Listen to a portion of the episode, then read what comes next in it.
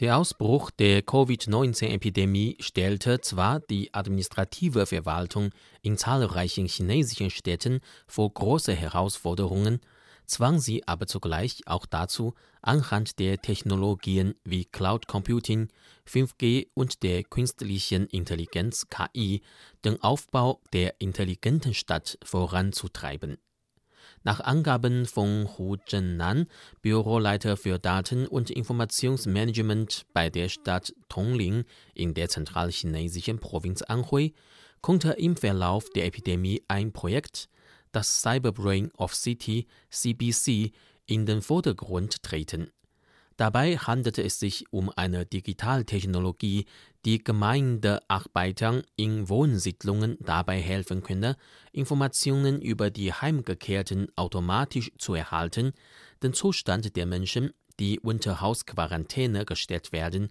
zu beobachten und Ansammlungen der Einwohner zu vermeiden. Zhang Ping ist eine 74-jährige Frau. Sie lebt allein in der Stadt Tongling.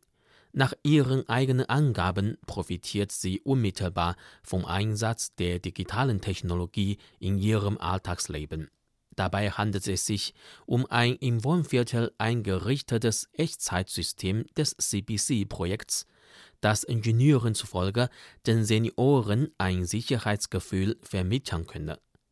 Angaben von Chen Jun, Sozialarbeiter einer Wohnsiedlung, zufolge ist das Echtzeitsystem imstande, mit Hilfe der Gesichtserkennungstechnologie und Big Data die Daten der allein lebenden älteren Menschen aufzuzeichnen bzw. zu analysieren. Frau Zhang sagte, wenn ich lange Zeit nicht mehr rausginge, würden die Sozialarbeiter der Wohnsiedlung zu mir kommen und überprüfen, ob bei mir alles in Ordnung ist. In Hangzhou, der Hauptstadt der ostchinesischen Provinz Zhejiang, wurde das sogenannte City Brain vom dort ansässigen Online-Handelsgiganten Alibaba entwickelt.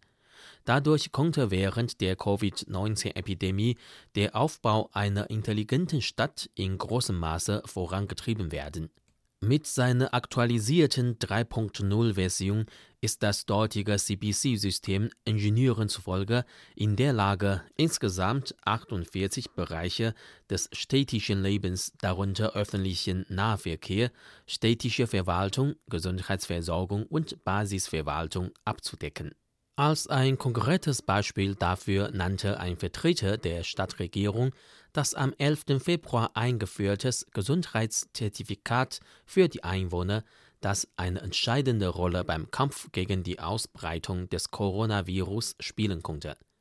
Der Aufbau der intelligenten Stadt hat Experten zufolge überdies das Potenzial, Menschen einfachen und bequemen Zugriff auf staatliche Dienste zu bieten Mehr als zweieinhalb Monate nach der Abriegelung der von der Seuche am schwersten betroffenen Stadt Wuhan ist die chinesische 11 Millionen Metropole am 8. April wieder geöffnet worden.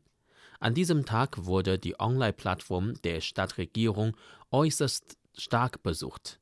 Viele Menschen haben beispielsweise im Netz Termine für die Eheregistrierung vereinbart. Das sind 300 Prozent mehr als vor dem traditionellen chinesischen Neuen Jahr, also dem Zeitpunkt der Ausbreitung der Epidemie